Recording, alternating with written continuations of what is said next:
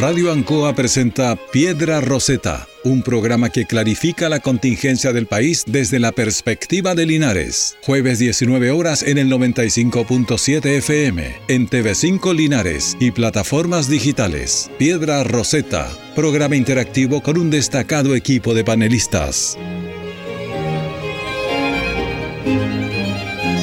Muy buenas tardes y bienvenidos a un capítulo más de Piedra Roseta. Encantado de poder conversar con ustedes, de estar nuevamente aquí por la señal de Radio Ancoa y también por la retransmisión de Canal 5 y por supuesto por, a través de nuestras redes sociales, Facebook, que también es una forma de llegar a ustedes. Así es que mm, junto con darles la bienvenida, agradecerles como siempre su sintonía, eh, sus comentarios que siempre son bienvenidos eh, cuando nos detienen en la calle, nos consultan o nos dan aliento para que sigamos.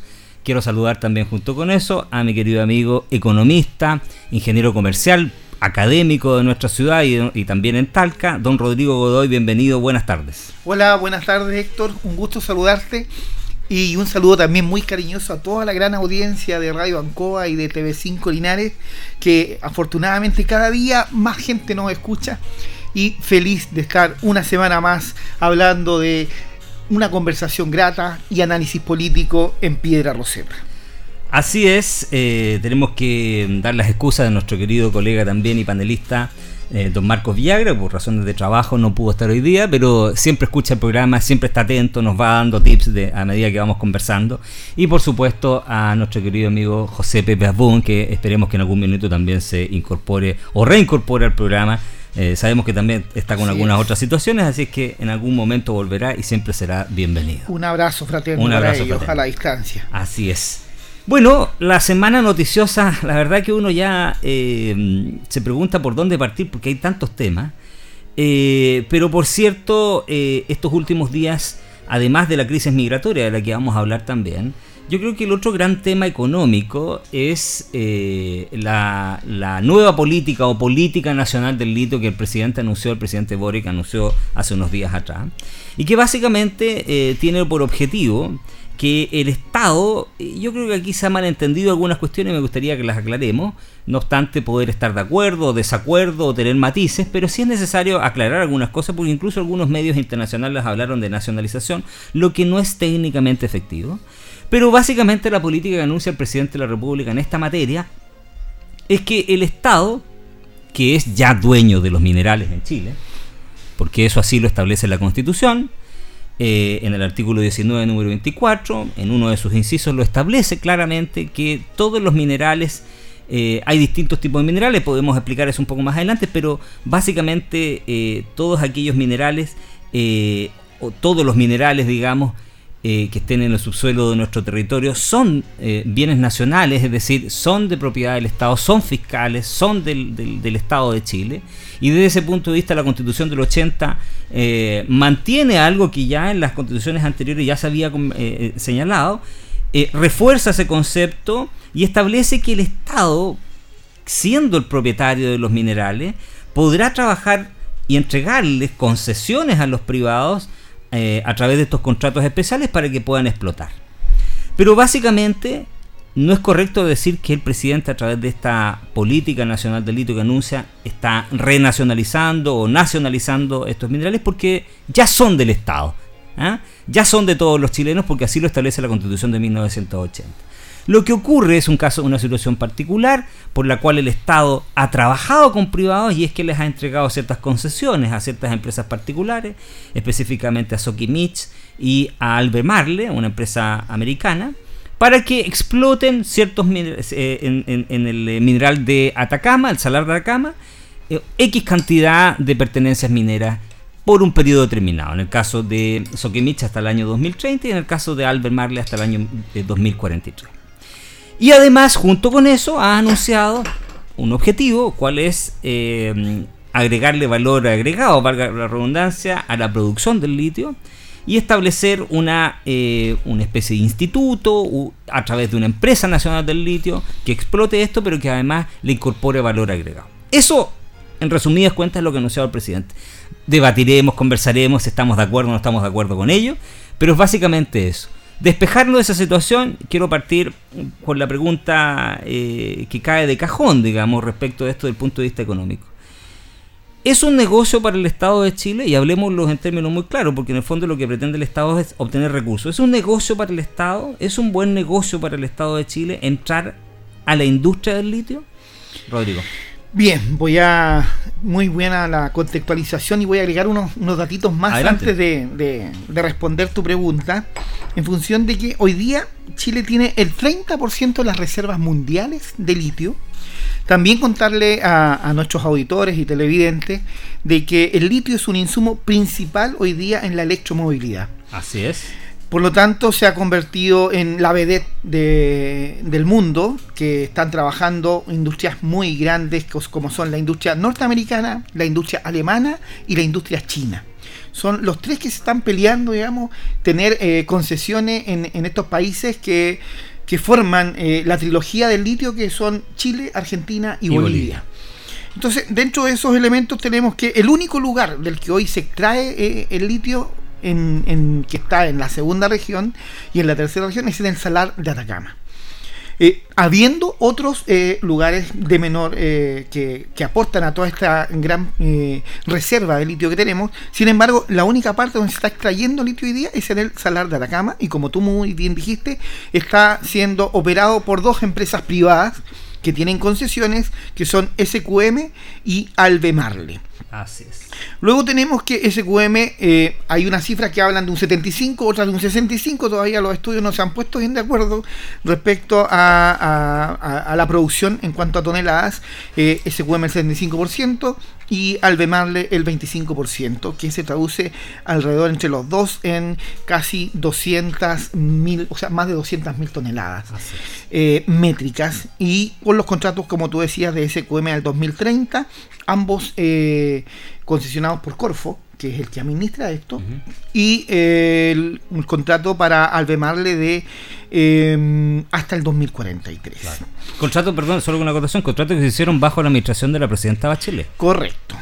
Eh, y esta Estrategia Nacional del Litio habla de que hoy día, según el plan que presentó el presidente Boris, establece una asociación entre el mundo privado y estatal, con un mundo privado con un tope de hasta un 49%, y el, mundo del Estado a través de Codelco o Enami, que todavía no está definido quién va a ser quien va a administrar esto, con un 51%.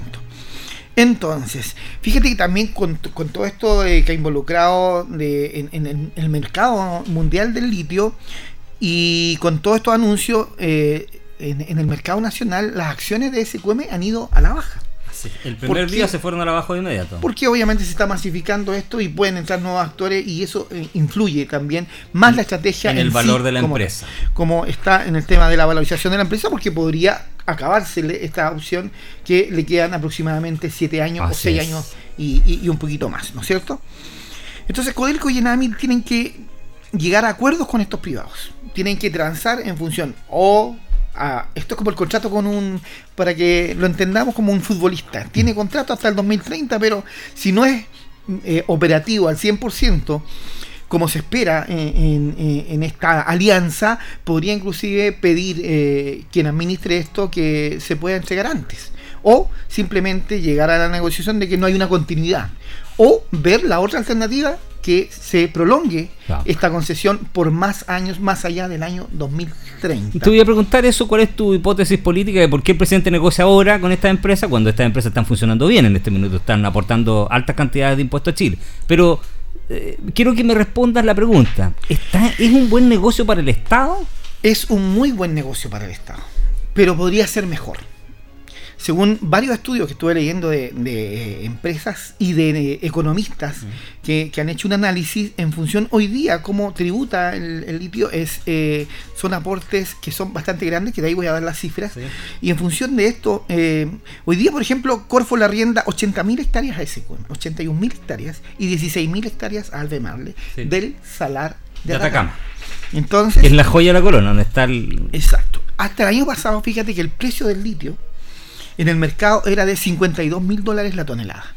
Y hoy en día ese precio ha ido bajando. Sí, está en cerca de 20 mil. Cerca de 20 mil. Porque hay varias razones que las vamos a ir contextualizando también. Una, eh, la principal que es el tema de que esto venía por la pandemia, venían stocks que estaban bastante bajos, por lo tanto se hizo, se, generó una gran demanda por el litio con la reactivación post pandemia. Entonces cuando hay, se demanda bastante el producto, esto provoca el alza, pero luego cuando se empieza a normalizar, empiezan a aparecer más actores, empiezan a funcionar los oferentes y las concesiones que ya estaban operando tanto en Argentina, en Bolivia, como en Chile, más las que están en otras partes, porque si bien nosotros tenemos un porcentaje de, las reservas de litio, eh, pero en el resto del mundo también hay harto litio, o sea, no es tampoco que tengamos nosotros, solamente nosotros tenemos el 30%, o sea, hay un 70% que está dando vueltas por otros lados. Australia, China, Estados Unidos, Alemania tienen. Así es. Entonces, dentro de todos esos elementos ha ido provocando que como hay más actores en el mercado, obviamente que ha tenido un ajuste el valor y que se dice que debería estabilizarse en 10 mil dólares. La tonelada. Por lo tanto, hay que proyectarse con esos valores, y hay que ajustarlos también en función de las proyecciones. Entonces, ahora, aquí hay un dato muy importante que en el año 2022, fíjate que 5 mil millones en impuestos fue lo que aportó, eh, en este caso, SQM. Solamente Solo Soquimis. Y esto es más de lo que entregó Codelco. Así es. Codelco al Estado. ¿Cuánto entregó Codelco? 2.700 millones. Entonces, eh, estamos claros de que es, un negocio importante, es un negocio importante, solamente a través de los impuestos. Entonces, solamente Entonces, aquí empiezan las otras voces del mundo político, del mundo empresarial, y dicen, oye, si realmente nosotros le empezamos a generar un mayor valor al litio, ¿podríamos rentabilizar esto? Ahora, ¿dónde viene eso? Eso tiene una, una matriz productiva que involucraría que entren más actores, que se industrialice, pero resulta que tampoco nosotros tenemos toda la tecnología, no podríamos llegar y decir hoy día, oye, que hagamos pila, ya, que la pila de litio hoy día es, la reina de esto, que es la que se usa para los vehículos, que se usa para la gran maquinaria, que también está en una conversión a, a la electromovilidad, a la electromovilidad, perdón. De, tal manera de que eh, es interesante, pero resulta que la batería no solo se hace de litio, sino que de otros componentes que involucraría importar, traer de afuera. Y recordemos que nosotros también, dentro de los interesados en este mundo, están hacia más el lado del Atlántico que del Pacífico. Por lo tanto, comprar esos insumos, traerlos para acá es bastante caro, por lo tanto, no tendríamos competitividad al momento de entregar un producto terminado, una manufactura sobre este elemento. Por lo tanto, Hoy en día, por eso también en Codelco cuando dice la gente, oye, es que el cobre estamos vendiendo eh, láminas de cobre y compramos las cañerías, es que tampoco tenemos la logística ni los insumos para complementar eh, estos productos terminados. Solo un dato, tengo entendido que de la batería es solo el 4% de la batería es el litio. Exactamente, entonces es un insumo que es muy pequeño. O sea, el 96%, son, otros, materiales que no producimos. En que no producimos, por lo tanto es, un, es alto esto. Fíjate que los principales productores del litio, como hablábamos, son Australia, Chile, China, Argentina, Brasil, Zimbabue, Portugal, Canadá. Y pese a que Bolivia tiene grandes reservas, todavía no, es muy competitivo. En, de, hecho, tienen paralización, de hecho, igual que México. Exactamente, por un tema también que, eh, es una controversia que hay entre el mundo político y el mundo empresarial. Mm. Entonces, en, ese afán nosotros, lo positivo que tenemos en esto, fíjate que las cifras dicen desde el año 2019 al 2021 se mantuvo en una línea pareja y se pega una disparada tremenda ya en, el año 2022 donde aumentamos la producción y, generamos ingresos por sobre 8 mil millones de dólares. Estábamos en una media de 1.500 millones de dólares y esto creció a 8 mil millones de dólares. Entonces, si genera 8 mil millones de dólares este crecimiento en el tiempo y a nosotros nos reporta 5 mil millones de dólares en impuestos, por lo tanto es un mercado que al menos con la concesión también hay una tranquilidad de que en función tributaria, por la carga tributaria, deberíamos seguir aumentando estos valores. Rodrigo, pero para, contextualizar y seguir eh, eh, resolviendo estas dudas, porque ya has ido, tú ya has ido planteando varios de los bemoles que tiene esta supuesta eh, nueva política, digamos, nacional del litio. Yo voy a plantear después mis observaciones. Pero eh, si así como está, digamos, las condiciones que tú me acabas de mencionar, 5 mil millones de dólares solo Sokimich en impuestos, algo de 2 mil millones a Vermarle, eh, es tan buen negocio, funciona tan bien, ¿qué sentido tiene que entre el Estado en un proceso que además se va a demorar años? va a tener que renegociar los contratos que ya tiene con estas empresas, les bajó la valoración a las empresas, eh, plantea también expectativas que son complejas de, resolver. Solo un dato, Australia, que es un país desarrollado, riquísimo con todo, Australia no hace batería, porque tampoco puede hacer la batería. Entonces, esto no es tan sencillo como chiscar los dedos o frotar la, la, la, la digamos, la la tetera mágica para que salga un, genio y nos resuelva el problema del litio, dándonos la capacidad para hacer eh, eh, eh, baterías. ¿Por qué el Estado entonces ah, plantea esta política de esa manera? Parece como si estuviésemos destruyendo la gallina de los huevos de oro. Mira, no es, no es destruir. yo creo que esto es, hacer algo a tiempo. Fíjate que estamos a siete años de la primera que termine la primera concesión yo creo que es pertinente que se establezca una política nacional del litio. En eso, y creo que los ejes también, que los vamos a nombrar ahora, vamos a empezar a, analizarlo, que fíjate que uno de los ejes es creación de la empresa nacional del litio. Y que eso es importante. Tiene que haber una entidad reguladora tiene que haber una entidad que también conozca el mercado del litio y no solo estemos nosotros firmando contratos y usted hágase cargo, el mundo privado. ¿Me entiendes? Entonces, de alguna manera también tenemos que conocer nuestro propio mercado, como se hizo con, el cobre. Por lo tanto, yo creo que este primer eje es bien sensato. Ahora, cómo se maneje es lo que hay que ir viendo en, el transcurso de estos años. Porque también es una política, que esto está recién comenzando. Esto no va a empezar a operar mañana, ni pasado, ni en un mes, ni en un año. Esto va a empezar inclusive en otro periodo de otro presidente porque se están estableciendo políticas. Ahora, está bien, disculpa, pero, pero, para que te haga el contrapunto. Pero hay tiempo para esto. Todos los especialistas dicen que el tiempo se nos acota. y es que en la ventana que tenemos. porque los chinos están produciendo. Van ya, ya hicieron baterías de carbonato de sodio, que es sal. Es que aquí ya lo hicieron. Saltan altas aristas porque si somos respetuosos los contratos, hay, un porcentaje que se está explotando que es una parte. Mínima. Y, mínima. entonces también es importante cómo explotamos la otra parte. ¿Cómo le damos... ¿Y no era más sencillo volver a entregar concesiones para el resto? Que también es una alternativa, que no está cerrado a eso. No se ha cerrado a eso. Pero el, Estado no ha dicho nada sobre eso. La, política no dice... vas a entrar en la política. 49-51. 49.51. Y con la reserva que se han entregado, aparte del, de, o sea, con el tema del salar de Atacama, como se ha ido explotando, estamos aproximadamente en una explotación de un 27 a un 35%. O sea, tampoco se ha entregado tampoco el 49%. No. Todavía no se llega a eso. Entonces, de alguna manera, eh, el otro tema que es la colaboración público-privada. Y aquí es donde se van a establecer distintos organismos como este mismo, eh, la creación de una red de protección de salares, porque tampoco esto es llegar y explotar y nos despreocupamos del medio ambiente. Sí, no, por supuesto. Entonces, ahí también hay un hincapié bastante importante y hay opiniones que eh, han salido que, que, de alguna manera son bastante eh, sensatas en el sentido de cómo nosotros nos preocupamos de la explotación y del daño colateral. Porque esto es como estrujar una esponja Absolutamente y me va a quedar un residuo, cómo manejo ese residuo y cómo manejo el impacto ambiental en el salar, cómo genero eso. Bueno, pero ya tenemos dos empresas que están haciéndolo y no hemos tenido reclamos de las comunidades ni tampoco respecto de los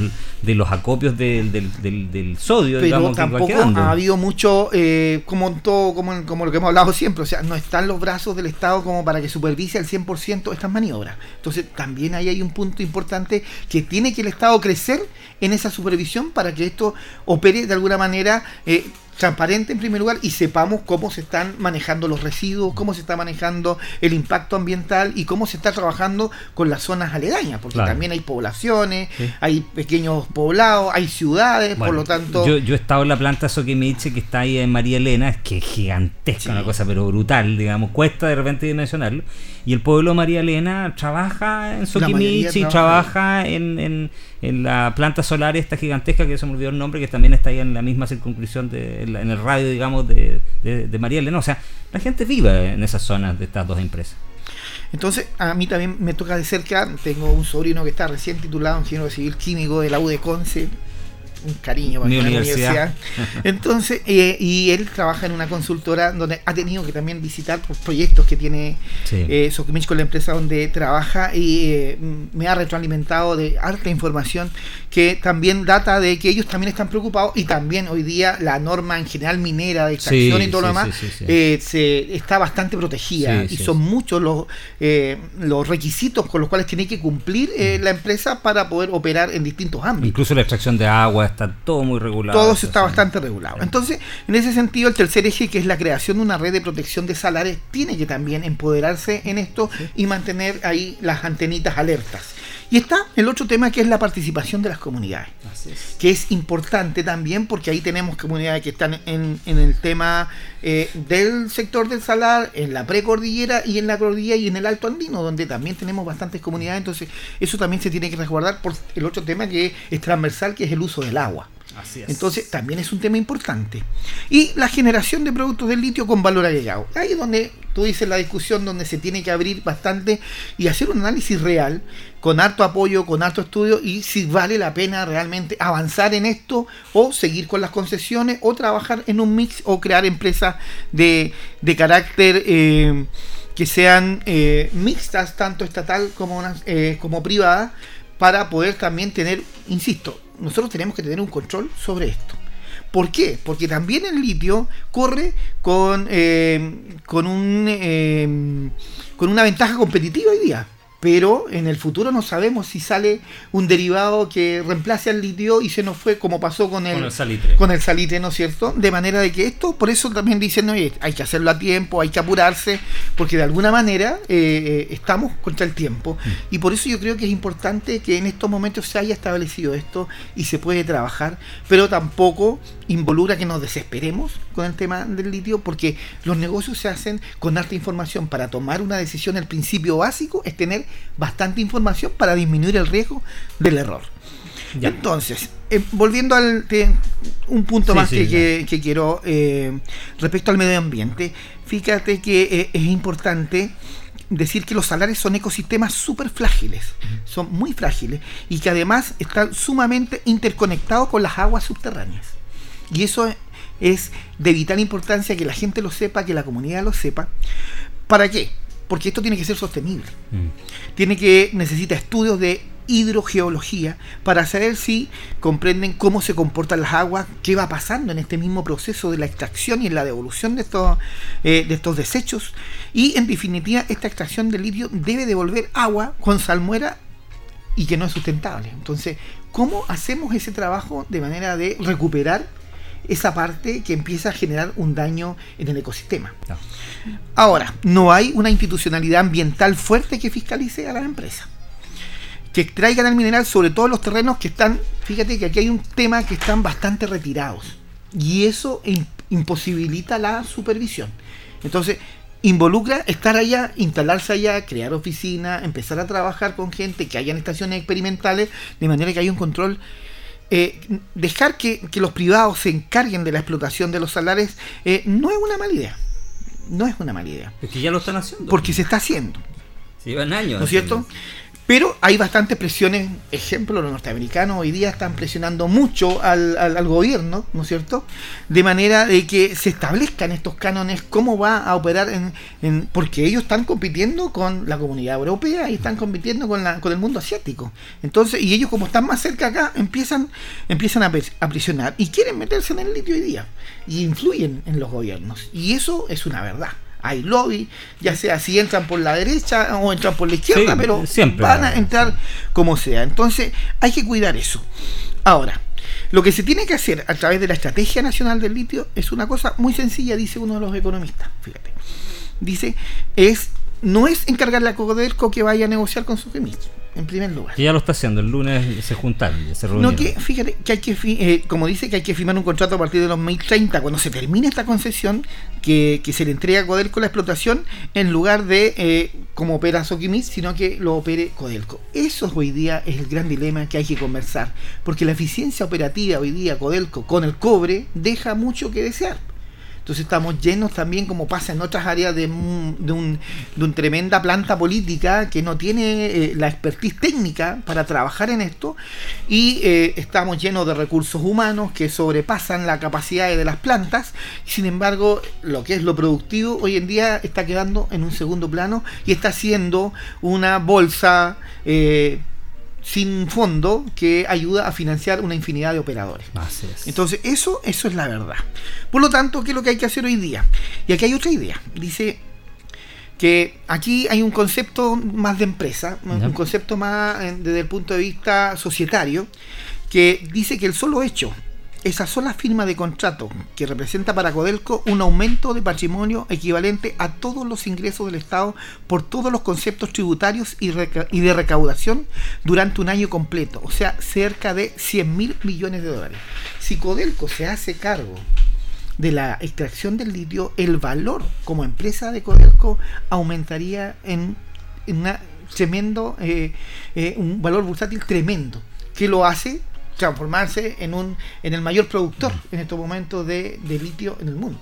una carga, una mochila de 30 mil millones de dólares de deuda tiene Codelco. Pero genera 100 mil, o sea, estáis pagando la cartera y te quedan 70 mil. O sea, de alguna manera, si lo ves en cifras macro, es rentable, es rentable y absorbe todo el tema de, de cuánto recibiría si al año estáis recibiendo 5 mil millones. Y si te genera un aumento a 100 mil millones, ¿De qué estamos hablando? O sea, ¿cuántos años te está ahorrando de, concesión? Entonces, eso también hoy en día es el tema que se está haciendo el lobby, tanto por parte de Sokimich como por parte de Codelco, que quiere hincarle el diente a una buena presa que es hoy en día el litio. Entonces, volviendo a tu pregunta inicial, ¿es rentable este negocio para el Estado? Es totalmente rentable hoy en día y está ya dando su fruto. Y, los que están mirando más allá dicen que podría ser mucho más. O te quedas, esto es como tener una casa en arriendo, o me quedo con la casa y sigo recibiendo X por el arriendo de la casa, o me hago cargo de la casa, la amplío, le genero más y le saco una mayor producción a la casa. Bueno, después de esta intervención súper completa de Rodrigo, quedan hartas cosas eh, respecto a las cuales hacer algún comentario. Lo primero quiero clarificar, eh, la constitución es en el artículo 19, número 24, dije 24, me confundí yo, eh, los abogados también nos confundimos.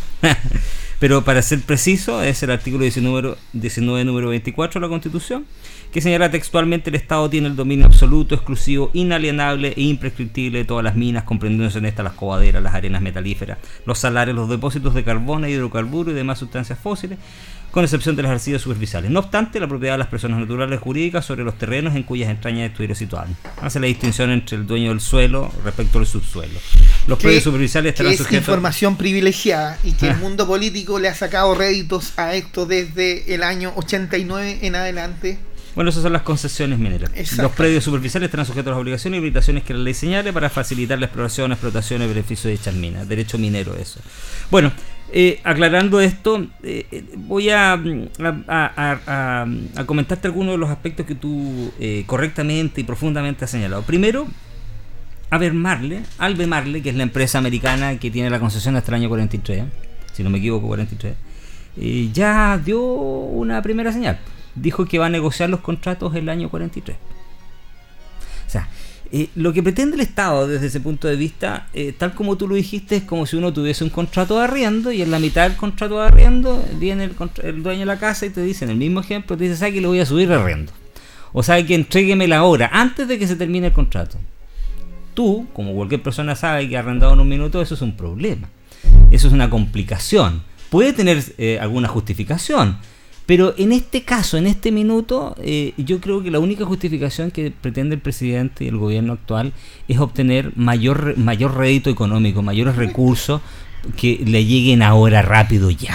¿Para qué? Porque tiene vetado un sector que no le permite aumentar los recursos a través de la carga tributaria. Eh, a través de la carga que, Pero, a ver, es que ahí también vamos a entrar en ese tema, pero, pero ahí también hay que ser justo, porque la reforma tributaria que tenía un montón de problemas que lo conversamos aquí, no se perdió necesariamente porque la, derecha se opuso completamente, se perdió por, también por votos de la misma izquierda.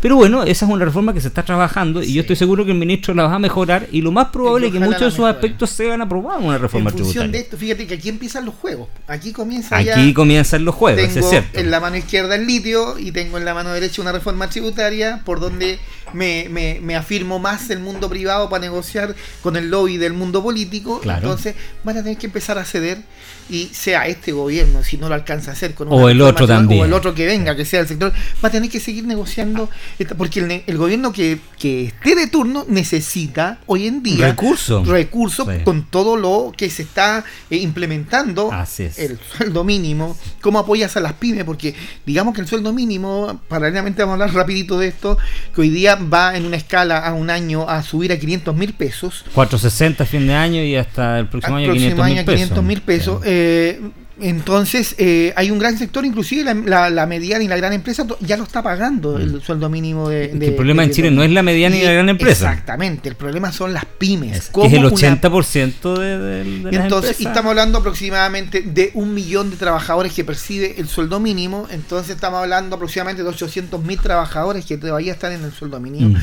Y esas pymes, ¿cómo se sostienen? De 5 millones. Y de ahí vienen, ah, y de ahí viene el tema de que tiene que el Estado prestar una manito a, las pymes. Y para eso tiene que desembolsar lucas. ¿Y de dónde saca esas lucas para apoyar a tiene las pymes? Tiene estas dos posibilidades.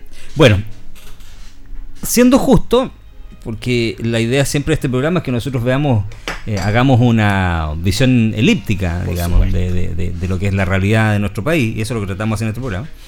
Eh, siendo justo, eh, el presidente Boric asume una tarea presentando esta política que estaba siendo esperada hace mucho tiempo por los empresarios, el mundo académico y la ciudadanía en general, eh, que ningún gobierno anterior había hecho.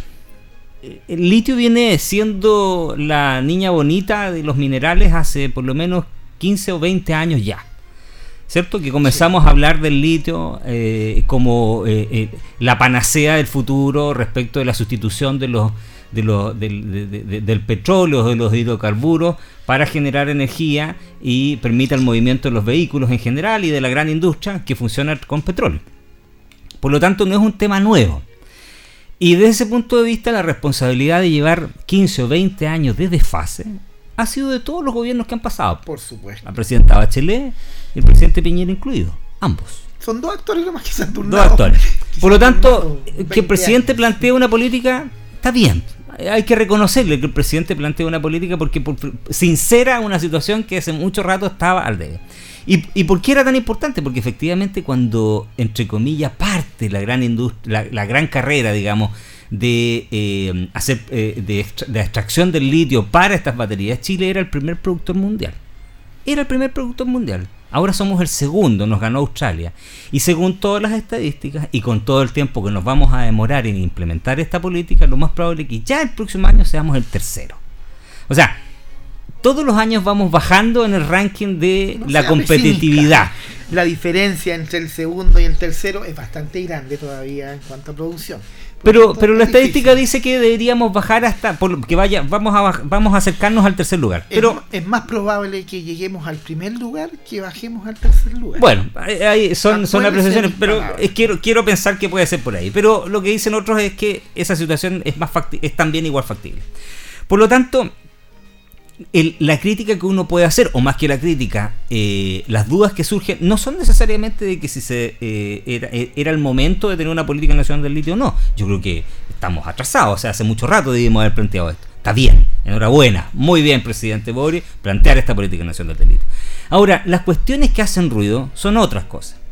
Primero, y esto es una cuestión que tú bien lo dijiste, que los chilenos la gran mayoría lo, lo, perciben, pero a lo mejor no entienden por qué y es que plantearnos como gran productor nosotros de baterías o de insumos que tengan valor agregado o, de manufactura en la industria minera siempre ha sido un problema para Chile. No solo porque somos un país que está extremadamente alejado, a veces la gente se olvida de eso, estamos extremadamente alejados de los centros, grandes centros productivos del mundo pues y de los grandes centros de consumo del mundo. La gente a veces piensa, se mira un poco el ombligo y piensa que es muy sencillo para nosotros vender, exportar. Por eso, el gran salto que dio Chile a través de su industria, que a veces la gente también no reconoce, toda la industria agrícola, la industria de la madera, la misma industria de la minera, que logró abrirse puertas en el extranjero, los grandes mercados, es un tremendo mérito de esa clase empresarial, de ese sector empresarial. Y hay que reconocerles, porque vender en el mundo, en el, en el mercado internacional es muy, complejo. Hay una teoría. Y Chile, y, Chile no solo ha vendido, sino que lo ha hecho muy bien. Somos primeros en varios productos. Entonces, eso es un gran mérito. Pero por lo mismo, plantearse esta industria con valor agregado, con tecnología, en esta, en esta área en la que nosotros teniendo experiencia en la minería somos un país minero, no lo hemos podido hacer nunca, es un poco iluso. Te permito que me hagas el alcance. Hablando de lo que tú dices, eh, eh, es muy cierto y te lo ratifica. Hay una teoría en el, en el mundo económico sobre Chile que se llama la dicotomía del movimiento. ¿Y qué es? Un chileno promedio ¿Mm? puede viajar en avión, puede ir a Miami, puede ir a Europa, puede recorrer América en avión y está muy cerca y dice, oye, realmente la globalización es muy buena porque estamos conectados. Pero el mundo de los negocios no se mueve por avión. Se mueve un 17% por avión. Se mueve por barco. Porque se mueve por el mar, se mueve por barco. Y eso es mucho más lento. Así Entonces, es. entre que se mueven los europeos entre ellos y hacen negocio, o con Estados Unidos, versus se mueve Chile para entregar su- sus productos, es la distancia es muy grande. Entonces se provoca esta dicotomía del movimiento donde realmente a nosotros no nos hace muy competitivos esto y que también sabiendo que hay otro elemento que el mar para nosotros es uno de nuestros principales, eh, nuestra principal logística del movimiento eh, de- del Producto Interno Bruto. Ah, por ahí sale. pues, eh. Entonces, tampoco hemos tenido una política muy acorde con los puertos que tenemos en este país. Es. Este país debería tener mínimo 17 grandes puertos por las 17 regiones, que- 16 Wow. que- regiones que tenemos. Entonces, uno por región como mínimo ser un tremendo puerto que, que- que tenga distintas etapas en función de la, de la matriz productiva que tiene el país, de manera de que haya movimiento, sin embargo, le cargamos la mata a San Antonio, a Al Valparaíso, Paraíso, a Talcahuano, a Talcahuano. y pare de contar, Antofagasta el tema minero, que es muy poco, que al final igual termina Es pasando por Arica San en el fondo. Tenemos Arica. Arica. Entonces, de alguna manera, hoy en día también hay Mejillones. otro, Mm. hay otro punto muy importante que debería generarse, que es el tema de la inversión. Así es. O sea, como yo, aparte, yo no necesito también como, como el bolso roto de, de ciertos sectores que lo único que quieren dinero para gastar. Yo Claro. necesito dinero para invertir Mm. y para gastar. Y si yo invierto también pensando en el futuro, Chile ya debería también tener una estrategia nacional de movilidad que tenga que ver con los puertos Uh, y que los tenemos muy abandonados. Mira, eh, eh, para, vuelvo al tema del análisis que estaba haciendo yo también, pero déjame acotarte muy interesante. Eh, estoy viajando a Santiago por distintas razones eh, y me fui en tren la semana pasada. Maravilloso viaje. Eh, uno nota efectivamente que hay el progreso se ha ido viendo, porque cuando tú viajas en tren ves el Chile real. Alguna vez me lo dijo un político, Sí. yo trabajé en los 90 y me dijo, voy a subirme al Chile real. Y yo le pregunté por qué. Me dice, porque me voy en tren, me dijo. Sí. Voy a pasar por el Chile real, por, dentro del Chile real. Y tú notas progreso. Todavía queda, pero tú notas progreso. Eh, te doy un ejemplo de esto de, la de lo complejo que es para Chile vender sus productos. Los trenes nuevos, que ya llegaron dos a Chile, y que es una tremenda gran noticia, y que van a estar en esta ruta Santiago-Chillán y que nos va a permitir a nosotros viajar mucho más cómodo y más rápido. De hecho, me demoré tres ¿Cuánto- horas. eso? ¿Cuánto te- me demoré tres horas, Tres horas. A, a Santiago, lo que es una maravilla. Eh, los cuatro restantes, porque son seis los trenes que se adquirieron en el gobierno, la licitación del presidente fue del presidente eh, Bachelet, se compraron en el gobierno del presidente Piñera y llegan ahora en el gobierno del presidente Boric. Así funcionan las políticas de Por Estado supuesto, son a largo plazo. a largo plazo. Los primeros dos ya llegaron y los otros cuatro, solo para que la gente se dé cuenta, ya salieron de China. ¿Y sabes tú sab- cuándo salieron? Salieron en marzo. ¿Y tú sabes cuándo llegan? En junio. Junio, sí. ¿Por qué? Porque se vienen por barco. 90 días, tres meses. Tres meses, se vienen por barco. Entonces, para que la gente dimensione lo complejo. Entonces, volviendo al tema. Cuando el presidente plantea que vamos a entrar a la industria del litio, a hacer con una empresa nacional del litio, y la gente piensa de inmediato, ah, vamos a entrar a competir, vamos a hacer baterías, vamos a hacer... Ni México lo ha logrado. Menos Bolivia, digamos, no quiero desmerecerlo, pero porque no tiene, pero es un país que tiene está, un gran problema de acceso a. tiene el mismo problema que tenemos nosotros. Pero mira, imagínate, no lo ha logrado hacer México y no lo ha logrado hacer Australia. Si por eso yo te digo, eh, Porque eh, también Australia está muy retirado del mundo. Sí, pero Australia es un país desarrollado que tiene una conexión mucho más cercana con China, con Taiwán, donde se producen muchos de los insumos, y con Europa.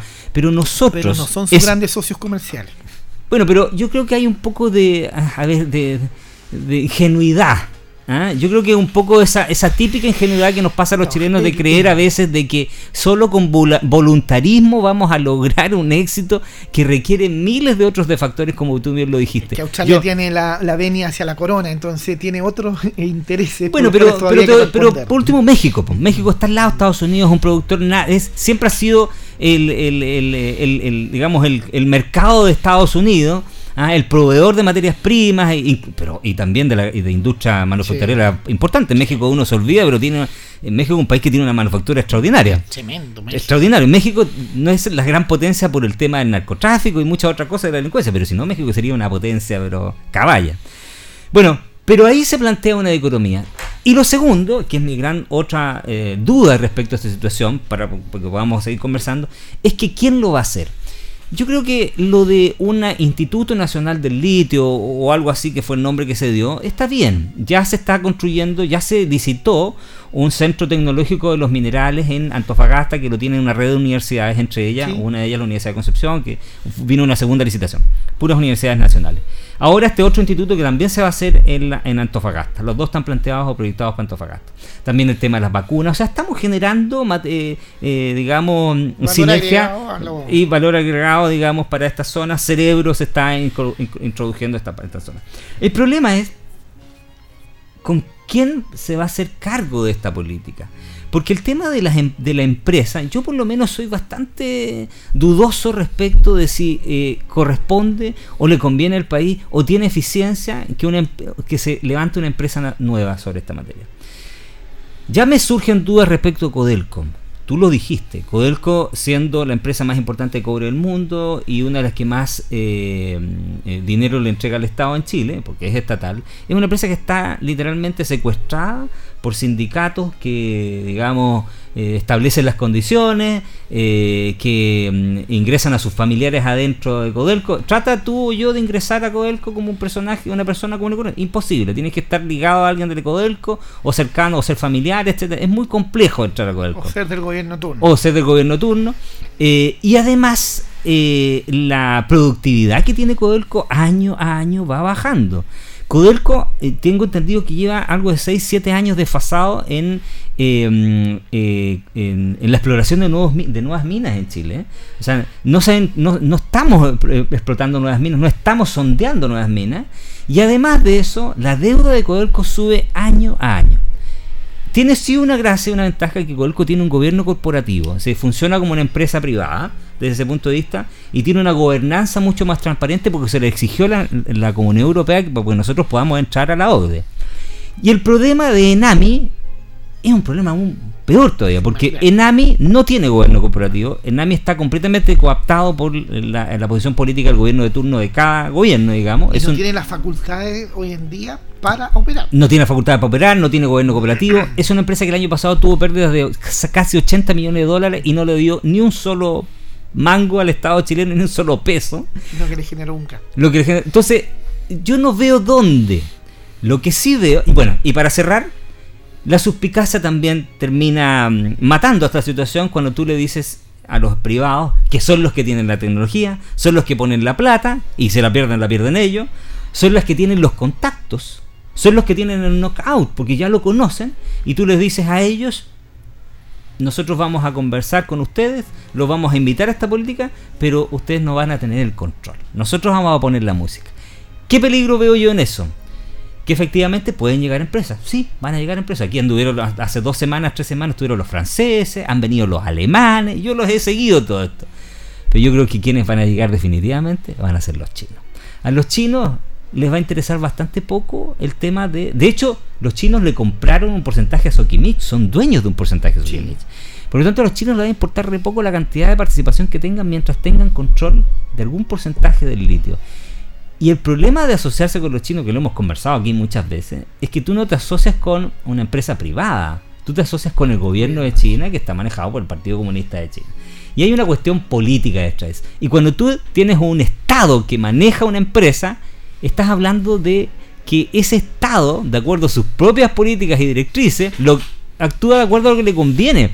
Y no necesariamente de acuerdo a lo que le conviene al otro Estado. Igual hay una dicotomía. Ese es el gran problema si tú no quieres ser, dices que ya el Estado chileno ya no es eficiente para hacerlo y dejemos en manos privados, lamentablemente también hay un riesgo de que otro Estado entre a otro Estado a trabajar y a explotar. El caso de China, pues ya lo, Entonces también hay un riesgo bastante alto en eso. Por eso esta estrategia tiene que ser sólida en cuanto a leyes, en cuanto a normativas, porque también tenemos distintas formas de ver el recurso humano por parte de las distintas generaciones, como son los norteamericanos, como son los europeos, los alemanes en este caso, que son los que lideran, versus los chinos, que son políticas distintas de cómo se trabaja el recurso humano. Ahora, cuando tú permites de que una empresa extranjera opere en el país, tiene que regirse por las reglas y por las normas establecidas en el país. Sin embargo, volvemos al mismo problema.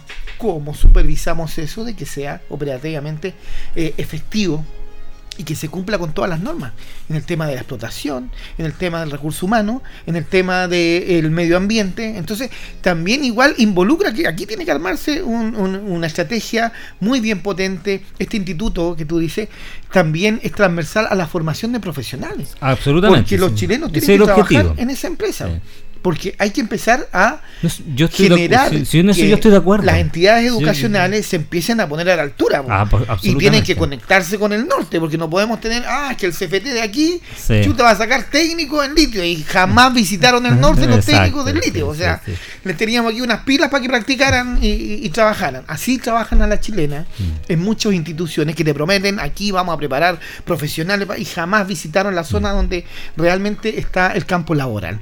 Mm. Entonces son muchos los elementos que se tienen que abordar y por los cuales se tiene que trabajar hoy en día y que sea este gobierno o el que venga, tiene que, sea la política tanto estatal, de fortalecer el mundo estatal en, en la participación del litio o dejar que el mundo privado siga en la explotación, involucra también tener unos brazos fuertes de manera de que haya un control sobre este mineral que es de suma importancia hoy en día y que también en algún momento va a empezar a bajar ese boom.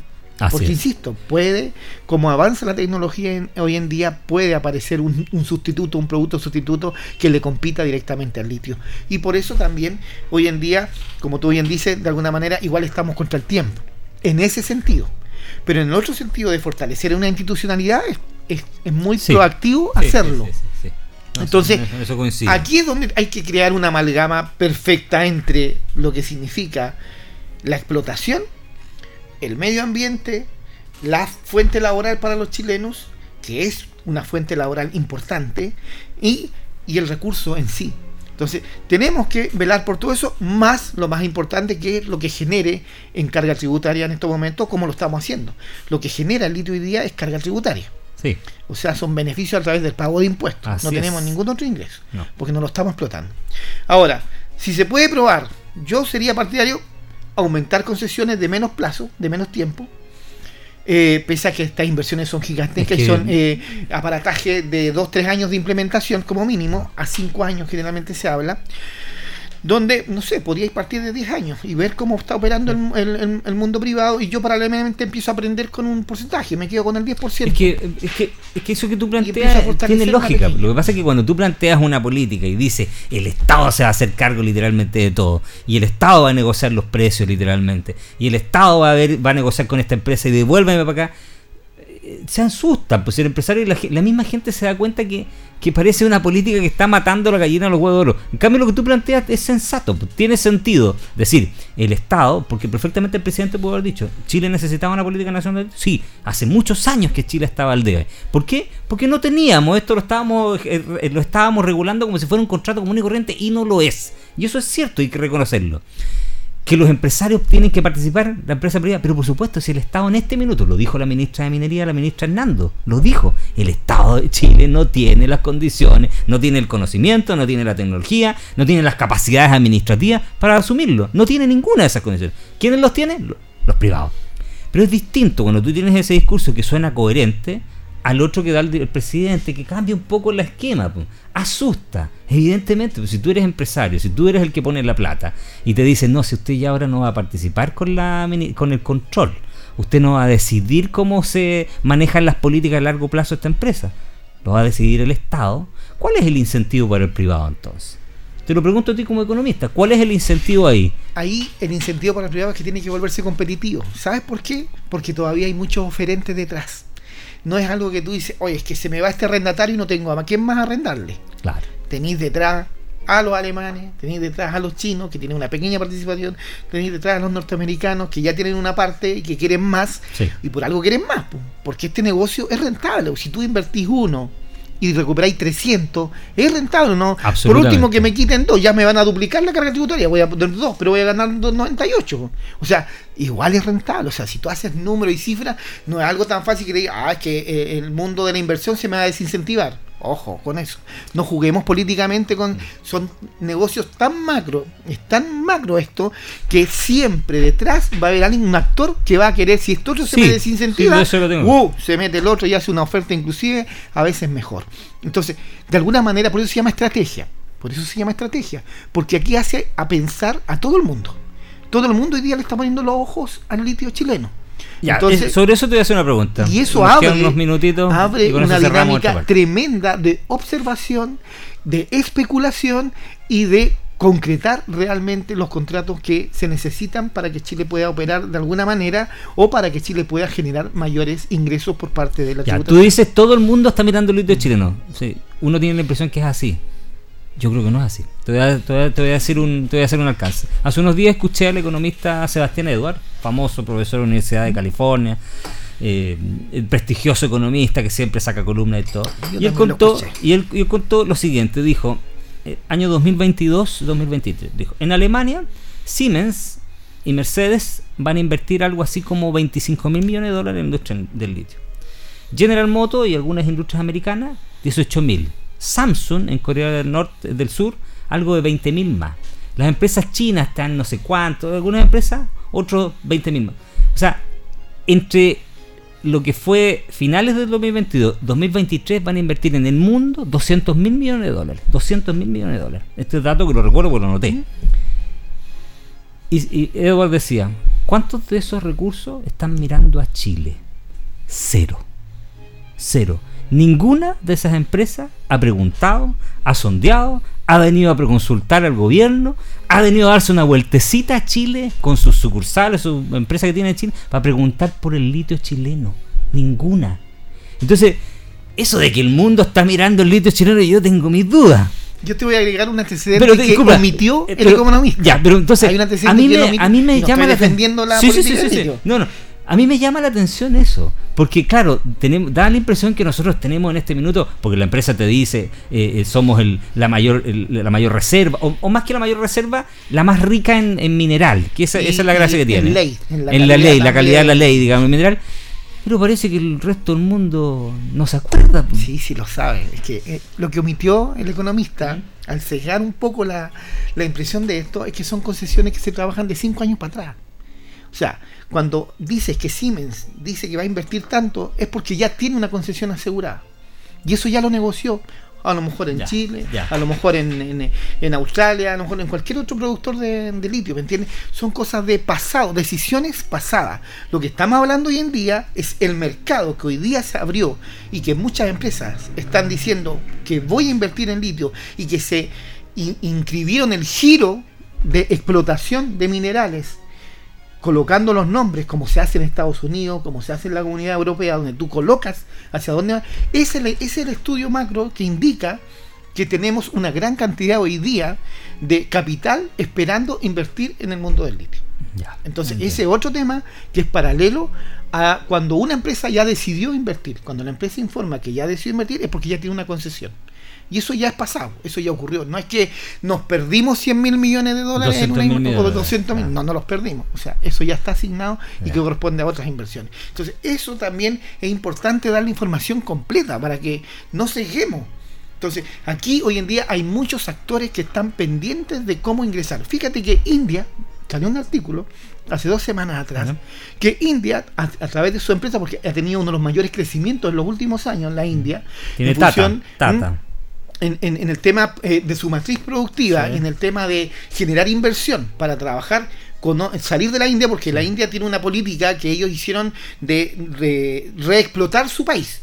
¿No es cierto? bueno, siendo el país más poblado del mundo hoy en día, 1.428 millones de habitantes. Exactamente. Y ellos, eh, eh, su política expansiva a 10 años significó que ellos aprovechaban sus recursos, cubrían su, su demanda interna y ahora como han crecido tanto, tienen que salir afuera y India es uno de los potenciales que va a salir a trabajar el tema del litio. Sí, porque no, tiene litio, no litio. Porque no tiene litio. Sí, es cierto. Entonces, no nos cerremos a cosas también mm, pequeñas, porque aquí también insistimos. Por eso te digo, aquí hoy en día se dice que es la BD, ¿por qué? Porque hay muchos oferentes que están ahí pendientes de cómo eh, trabajar en la explotación. Ahora, ¿por qué esta etapa es importante? ¿Y sabes por qué es la más importante la extracción del litio?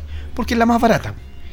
Porque tú tienes también, hay otra cosa que no se cuenta, que cómo es el proceso de la refinación del litio para transformarlo en, un producto que genere la, energía que se necesita. nosotros estamos, vendiendo el, bruto, pues nosotros vendemos literalmente el mineral bruto. estamos hablando de varias etapas. Entonces, no es tan fácil tampoco, porque aquí tienen que echar el otro actor, pues el intermediario, el que viene en la, en la segunda etapa, el que viene en la tercera etapa y la cuarta etapa. Sí, claro.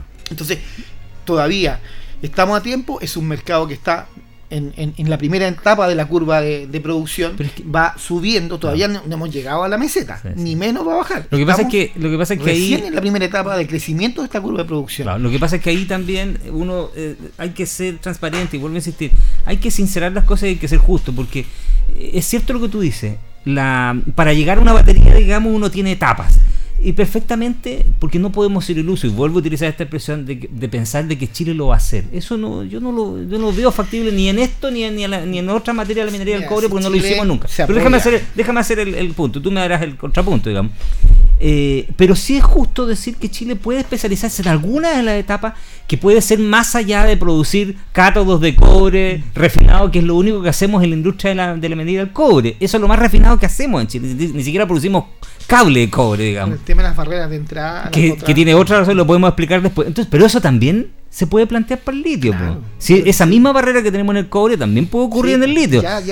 ¿Quién, no, ¿Quién no? ¿Tú crees que el, mundo, el, gran mercado internacional con los grandes actores de la industria nos van a decir, sí, vengan para acá, entren a la mesa nuestra de los ricos del mundo? No, no, nos dejaron entrar a principios de los 90 con el cobre refinado y nos van a dejar entrar ahora con el litio. Ese, no es el punto, porque hoy día en la globalización lo que involucra es cómo tú haces socios para asegurarte, en primer lugar, proveerte voy al ejemplo micro.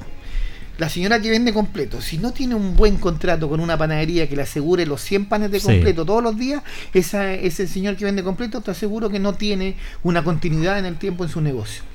En el mundo, hoy en día, los proveedores son fundamentales más la logística que involucra esto. Así es. Entonces, como es un tema por etapa, es importante cómo se aseguran que este proveedor, que el que extrae el litio, me entregue a mí para yo seguir en la siguiente etapa de la industrialización de este proceso.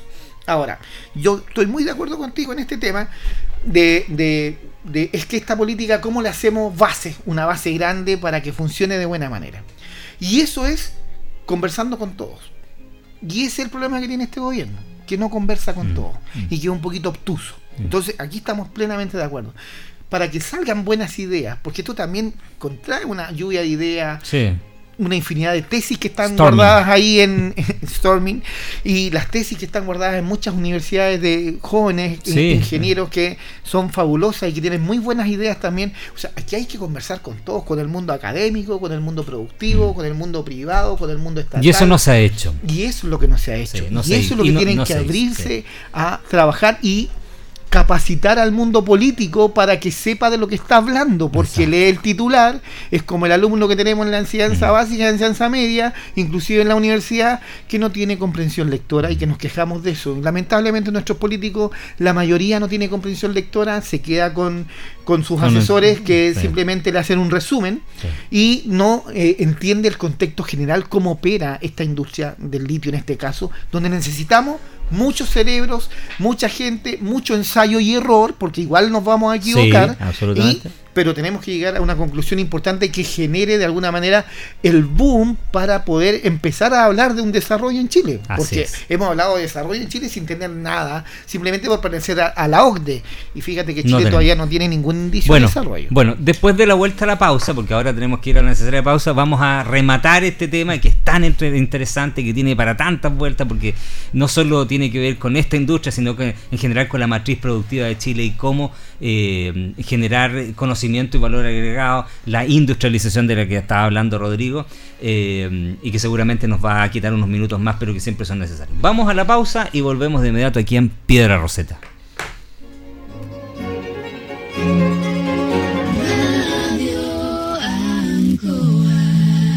¿Sabes por qué Gas Maule dura más? Porque somos los únicos que entregamos el mejor gas del mercado, gas propano un gas más eficiente capaz de producir la misma energía con un consumo mucho menor. Llame ahora al 800-800-980 y comprueba tú mismo el ahorro con Gas Maule.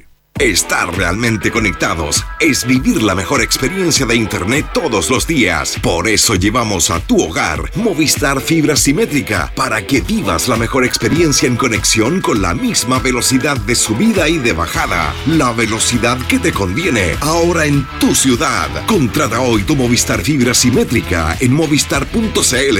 Movistar, elige la conexión que te conviene. Ruta 2000. Muévete rápido, cómodo y seguro. Muévete con la calidad de Ruta 2000, la flota más grande de la región. Súbete a un Ruta 2000, la mejor opción. Rapidez, seguridad, cordialidad. Ruta 2000. Llámanos al 73 2 21 2000. 73 222 2000, 73 222 2001, 73 233 0911. Prefiera Ruta 2000. Ruta 2000. Elígenos porque simplemente somos los mejores. E25 vota E25 vota Pinochet. Hola, soy Luciano Cruzcoquia y te quiero pedir tu voto para Fernanda Pinochet. Ella es abogada con más de 20 años de experiencia y estoy seguro que dejará en alto el nombre de la región del Maule. Vota E25, Fernanda Pinochet. E25 vota Fernanda, E25 vota Pinochet. Hola, soy Grace Parada, candidata republicana al Consejo Constitucional por el Maule. Resguardaré que las ideas que rechazamos el 4 de septiembre no queden en esta nueva propuesta. Vota C13, Grace Parada, la consejera de CAS. ¿Vas a realizar una quema controlada de residuos agrícolas y forestales? Recuerda que están reguladas legalmente, así que da aviso a CONAF en las oficinas habilitadas, donde te indicarán fecha, horarios y condiciones técnicas para realizar la actividad. Busca alternativas más sustentables y seguras para deshacerte de residuos agrícolas. Siempre debes tomar las medidas para mantener la quema bajo control, porque prevenir un incendio forestal es más fácil que combatirlo. Conoce más en conaf.cl y si ves una emergencia, llama al 130. CONAF Gobierno de Chile.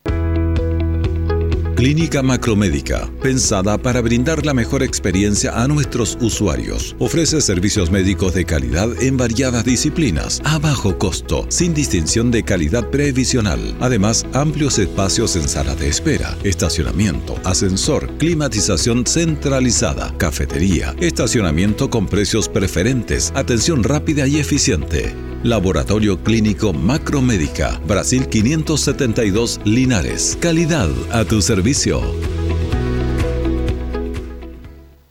Si fuiste designado como vocal de mesa por las juntas electorales, el 6 de mayo a las 15 horas debes presentarte en tu local de votación a la constitución de mesas. Si es tu primera vez como vocal, debes quedarte a la capacitación posterior. Para conocer las funciones que debes realizar, revisa el material de entrenamiento disponible en cervel.cl. Para más información, llama al 606.166 o visita nuestras redes sociales verificadas. Elección Consejo Constitucional 2023. Ahora votamos todas y todos. Servicio Electoral de Chile, CERVEL. Atención Maulinos, solo por este mes, Gas Maule te regala 3 mil pesos de descuento en tu primera compra. Sí, como escuchó, no te pierdas esta oportunidad única para descubrir el mejor gas de la región. Llama ahora al 800-800-980 y comprueba tú mismo nuestra calidad, duración y rapidez. Estar realmente conectados es vivir la mejor experiencia de Internet todos los días. Por eso llevamos a tu hogar Movistar Fibra Simétrica para que vivas la mejor experiencia en conexión con la misma velocidad de subida y de bajada. La velocidad que te conviene ahora en tu ciudad. Contrata hoy tu Movistar Fibra Simétrica en movistar.cl. Movistar, elige la conexión que te conviene. Es un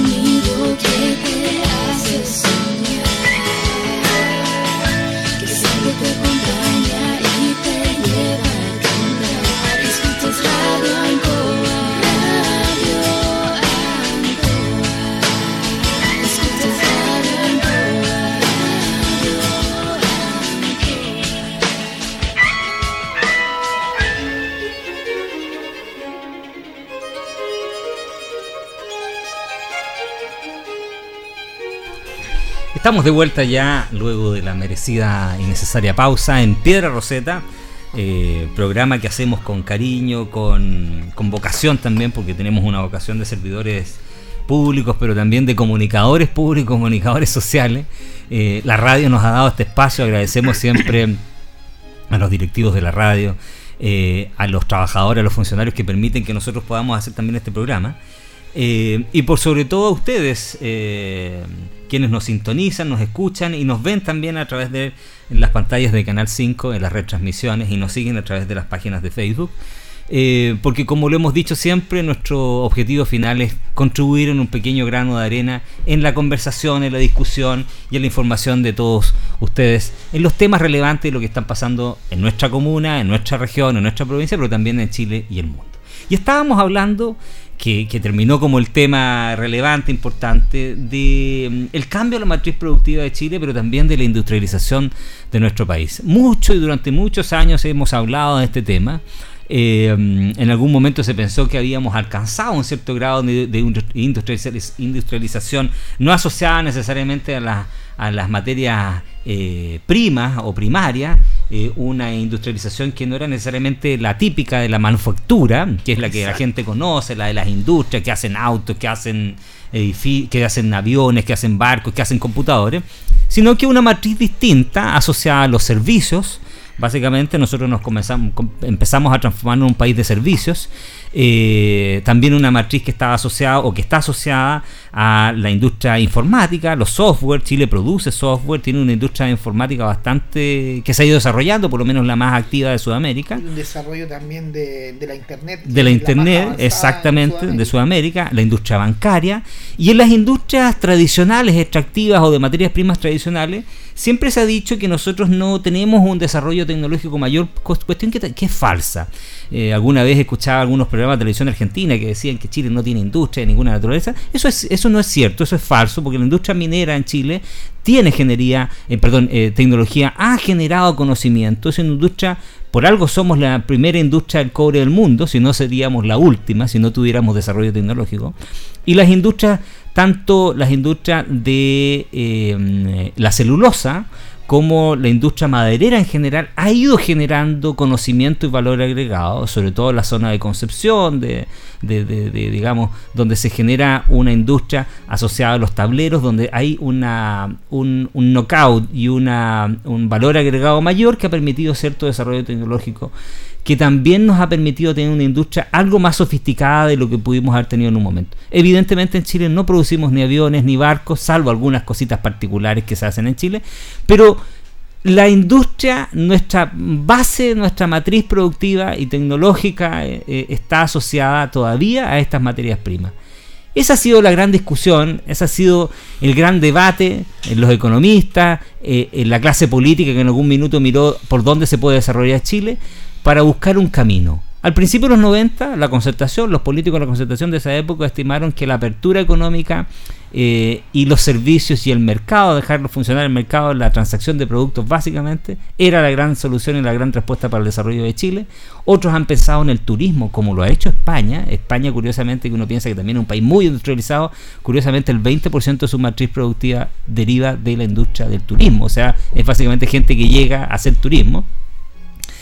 Eh, y hoy parece que estamos en otra encrucijada, planteándonos de nuevo cómo desarrollar la industria en Chile, cómo generar un knockout mayor de un conocimiento que vaya más allá del, del- de, digamos, de, las materias primas eh, y que sea otra, otra matriz que nos permita generar conocimiento e industrialización. Rodrigo. Chile ha ido avanzando eh, bastante en esta etapa, este know-how adquirido de alguna manera se basa en diversificar la matriz productiva y no depender del cobre. Así es. Y que hemos ido bajando, Y afortunadamente. eso ha sido positivo. Sí. eh, con un gran impacto en, en- en la matriz turística, sobre todo en el sur de Chile, donde sí han habido buenas inversiones y donde sí se ha trabajado bien el turismo. No obstante, al debe queda eh, las regiones del centro, eh, la costa, Nosotros, eh, nosotros. nosotros, las precordilleranas, que también tienen un potencial tremendo, sobre todo para ese para ese mundo de la, de la aventura, para ese eh, público objetivo que, que viene del extranjero, que quiere hacer trekking, que quiere recorrer, que quiere conocer la cordillera de los Andes, recorrerla. Y, y en eso hemos estado un poco al debe y creo que también es importante que Chile eh, eh, siga acentuando la inversión en el tema turístico. Eh, y el norte también sigue al debe. Prueba de ello también esa debilidad ha permitido también este tema migratorio de alguna manera porque no se abarcaron ciertos sectores que pudieron haberse aprovechado de, desde ese punto de vista y que frenan un poco eh, otras eh, otras instancias. Por lo tanto, eh, la agroindustria también en los años 90, el crecimiento de darle un mayor, un mayor valor donde sí las barreras de entrada eran mucho más bajas, en vez de vender el tomate, eh, que empezamos a hacer salsa de tomate, empezamos a producir, empezamos a vender productos enlatados, la agroindustria por parte de vista del mundo agrícola, como la agroindustria de, de, la, de, de la piscicultura, Sí, del tema sí, de... sí. De, La de los enlatados, las salmoneras, tanto en el sur, sí. el tema de eh, el, el jurel, el atún Sí, en, sí, en sí, el sí. norte. Entonces, es una matriz que está bastante diversa y eso que no he nombrado otros rubros también donde Chile eh, eh, se ha vuelto competitivo. Sí. Entonces, de alguna manera yo creo que no se han dado peso- pasos de ciego tampoco, se ha ido avanzando. El tema es que cuando aparece una instancia que duplica o triplica el promedio de ingreso eh, en función de aportes al Estado, obviamente que tienes que ponerle mucha atención. Y eso es lo que hoy día se está haciendo. De alguna manera se está abarcando un- una importante fuente de recursos para la eh, matriz estatal, que es la que tiene que operar de alguna manera por cómo también ha ido avanzando Chile en los temas sociales. Chile se está haciendo cargo en los últimos 10, 15 años eh, a partir de la de las pensiones, a partir del tema de la pensión, la PGU, la pensión garantizada universal, a partir del tema de los subsidios al empleo joven, al, en subsidio en, en- en las mujeres, Claro. en las jefas de hogar, o sea, se ha ido recargando de eh, gastos que no los tenía antes. Pero ojo que también esos gastos son una inversión que tienen una rentabilidad social, que buscan también equilibrar esta brecha entre eh, la clase media, la clase baja, la gente de menores ingresos y la gente de mayores ingresos. Por lo tanto, trata de disminuir esa brecha. Y lo que sí no ha ido de la mano al 100% es la evolución de la educación, donde de alguna manera ha sido el crecimiento a través de la matriz de la oferta de la oferta educativa. No obstante, eso tampoco ha permitido que al 100% todo el mundo tenga acceso a la educación. Y tampoco ha permitido que el que tiene acceso a la educación permanezca en el sistema educativo. Prueba de ello es la gran deserción escolar que tenemos, eh, prueba de ello es la gran deserción. Muchos ingresan a la universidad y muy pocos terminan todavía habiendo carreras que se salen de los promedios y de los márgenes y, de las, y de las desviaciones. Pero en general eh, esto no ha funcionado al 100%.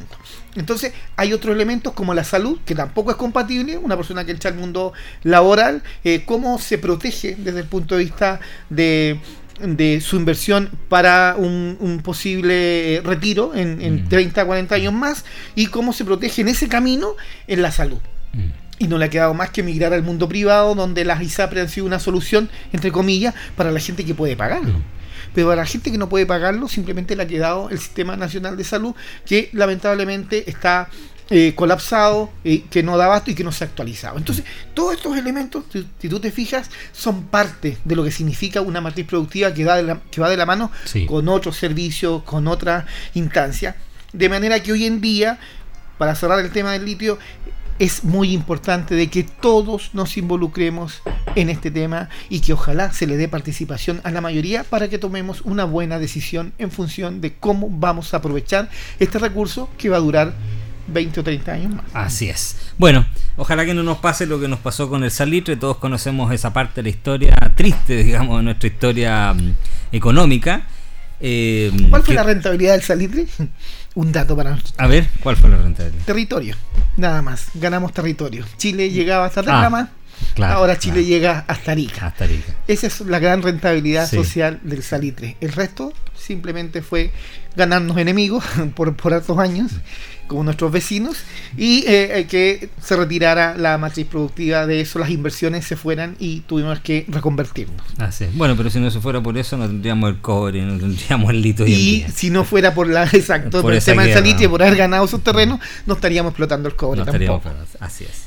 Bueno, eh, el otro gran tema de la semana, porque este otro tema eh, da para mucho y seguramente ahora va a haber otro programa en que seguimos, seguimos conversando este Y la tema. gran Sí. pérdida, la Patagonia. Mientras Patagonia. peleábamos por el norte, Sí. nos estaban quitando nuestras tierras por el sur. Que es donde tiene el petróleo Argentina. firmando claro, y el gas natural. Así es, así es. Bueno, eh, no lo voy a saber yo que nací en la Patagonia. bueno, eh, ese es otro temazo, digamos, que también podemos conversar aquí en otro Sí. minuto. Bueno, y el otro gran tema de la semana, que sigue siendo el gran tema de la semana, que es la, política de seguridad pública, que el gobierno ha ido de a poco también tratando de articular eh, con todo lo que significa y que tiene como gran tema en este minuto la crisis migratoria en el norte, porque finalmente todo esto está concadenado, están relacionados los aspectos, porque eh, consecuencia de eh, esta activación de, este, de, los militares en la frontera, que para combatir la migración ilegal, pero también a combatir la delincuencia, finalmente el tráfico de vehículos y todo lo demás, en apoyo de los carabineros, se nos ha producido un problema que está tomando ribetes cada vez más complejos. Eh, en este minuto alrededor de mil personas deben estar ya en este momento, eh, porque habían alrededor de 400 ayer en este ayer, y hoy día tengo que digo que ha llegado más gente, están empujando por entrar a Perú, eh, de vuelta a sus países, eso es lo que dicen ellos, a, Bol- a- a- a tránsito, Venezuela en tránsito, a Colombia, porque hay otras nacionalidades, y esto está generando una crisis migratoria eh, compleja y grave, por- porque está generando una crisis humanitaria. Hasta el minuto nosotros lo que teníamos era migrantes pululando por las calles. Hace un año atrás, incluso en esta misma radio hicimos una denuncia eh, a propósito de migrantes venezolanos que tenían a niños menores de edad durmiendo o, pernoctando, digamos, eh, o, digamos, eh, a muy tempranas horas del día en pleno invierno. Eh, y ahora tenemos este otro fenómeno de los migrantes retirándose del país precisamente porque las condiciones para ingresar al país se han ido complejizando, lo que en general los ciudadanos chilenos hemos pedido también, me sumo, eh, pero se nos genera este problema. ¿Cómo se enfrenta este problema, Rodrigo, del punto de vista de eh, una política coherente con lo que eh, hoy también el gobierno entiende debe ser el ingreso de los extranjeros eh, a nuestro país, que es en forma regular y por la puerta, no por la ventana? Bueno, antes de iniciar este tema, yo quiero saludar a Carabineros de Chile hoy en día. Eh, tengo grandes amigos eh, que han abrazado eh, esta institución, conocidos también, gente que he conocido en la vida, eh, familiares que, que- que también son parte de la institución. Por lo tanto, vaya nuestro saludo eh, para ellos en Me este, sumo en este aniversario para eh, también eh, agradecer por, por toda la labor y todo el servicio que, que prestan al país en, en forma de servicio, en forma eh, voluntaria, digamos, de alguna manera, en función de, eh, de un amor por la patria, de servir a los demás y de apoyar a los ciudadanos. Por lo tanto, en ese sentido, vaya nuestro respeto y nuestro saludo en el Día del Carabinero. Un saludo cariñoso. Así es. Y al tema que, que tú nos convocas hoy en día, eh, se está produciendo la, la- la migración inversa que se llama.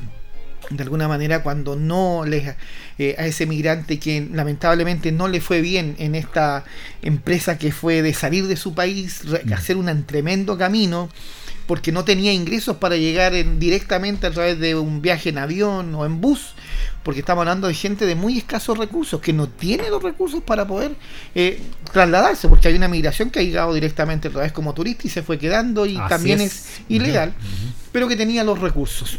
Y estos son los que no tienen los recursos y no les queda más que caminar por la ruta que le quede más fácil para pasar de un país en otro para llegar hasta el camino final.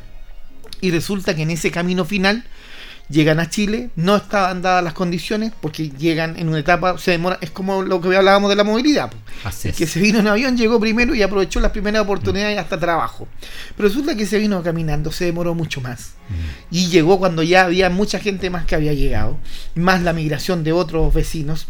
Por lo tanto, eh, esa gente vio que realmente aquí no era la gran solución eh, y tienen que volver. El tema es que tampoco tiene recursos para volver. Y aquí es donde nos encontramos, donde otra vez el tema de no lo vimos venir. po. Aquí es donde en este camino ya teníamos que haber conversado con nuestros vecinos. Oye, ¿qué pasa si el vecino, yo no le dije nada cuando lo dejó pasar para Chile?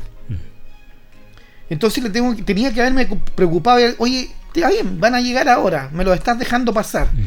Y después, Pero ¿qué pasa cuando vuelvan? Porque van a tener que volver. Claro. O sea, así como llegan 100, al mínimo se van a ir 5 o 6, porque lo dice eh, los grandes estudios a Así nivel es. mundial, Sí, lo sí, dice. sí, o sea, la migración salvadoreña que se fue a Estados Unidos, recuerda que el 20% se devolvió. Así es. Y ahí volvieron las, las maras. Exactamente. Ahí entraron los maras. Entonces, de alguna manera, esto tampoco, lamentablemente, habla de la poca proactividad de nuestras autoridades y lo hablo a nivel transversal. Aquí da lo mismo el color político o el gobierno que le tocó.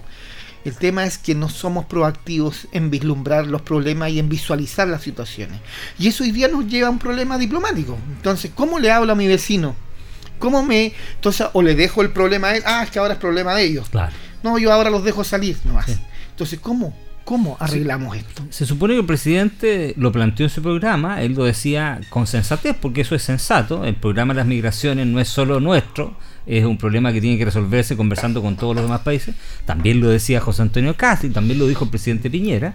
Pero eh, como tú bien lo dices, lo decían aquí, pero parece que el correlato en los otros países no estaba, porque yo nunca escuché a un presidente de Perú o de Bolivia o de Colombia o de Argentina decir, ah, sí, tiene razón, este también es un problema conjunto.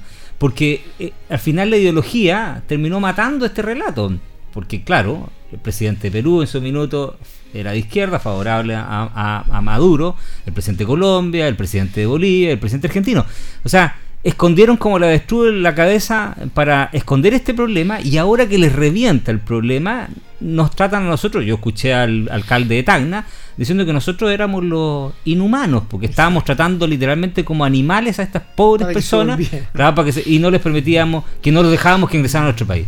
Efectivamente, es gente que lo está pasando muy mal. Muy mal. O sea, hay niños ahí, hay gente adulta, o sea, es una tragedia lo que están viviendo estas personas. Pero es responsabilidad de una clase política efectivamente que no supo, no solo la chilena, sino también, la de los, los otros vecinos, países, los vecinos.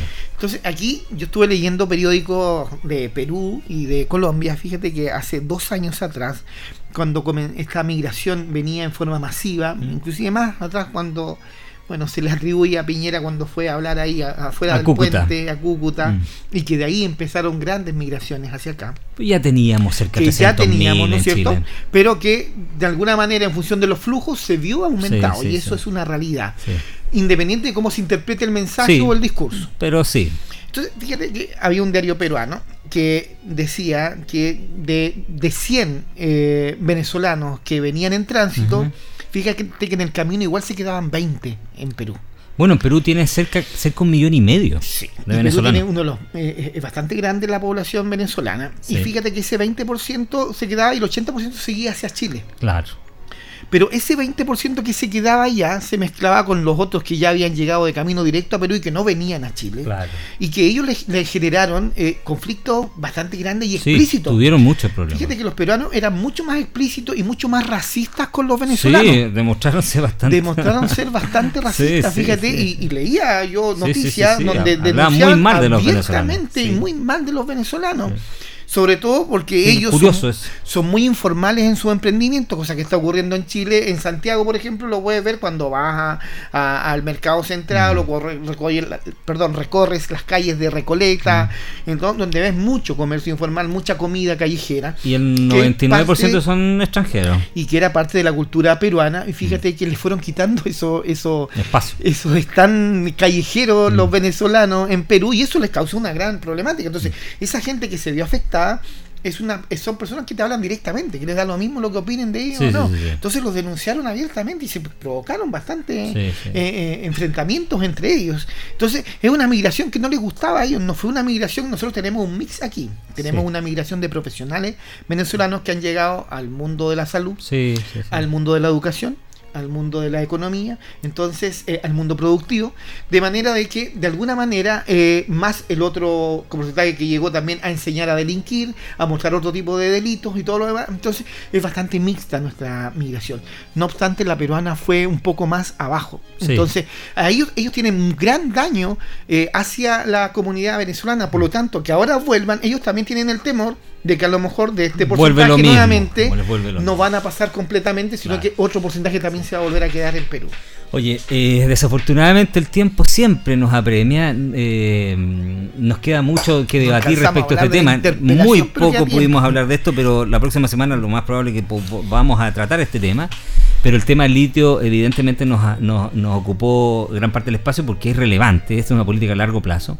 Pero sobre la delincuencia, la crisis migratoria, evidentemente vamos a hablar la próxima semana y seguramente con Marcos Villagra como panelista podremos darle también un cierre a este otro tema eh, que también a la ciudadanía le afecta y le preocupa ahora porque eh, por mucho que se reclame por las migraciones generales, gente que está sufriendo, que está pasándolo mal, niños, adultos, ancianos, que finalmente el, desastre de lo que ocurre en Venezuela que no ha sido atacado como corresponde, la- los países democráticos no han sido, no han tenido los suficientes cojones, disculpa que lo diga de esa manera, para enfrentar esa dictadura y buscar una salida democrática a ese gran, gran drama humano que está viviendo Venezuela. Rodrigo, aprovecho de darte los micrófonos para que te despidan estos últimos minutos y yo aprovecho también de despedirme de todos nuestros oyentes e invitarlos para la próxima semana en este mismo horario y a que sigan las retransmisiones de nuestro programa por Facebook y por eh, Canal 5 eh, los días domingos. Sí, también nos quedó ahí en el tintero el tema de interpelación a la ministra del Interior, donde eh, esperemos tener más antecedentes la próxima semana. Es el 16 de mayo, por lo tanto tenemos tiempo todavía. Gracias por la gran sintonía y nos vemos la próxima semana. Buenas tardes.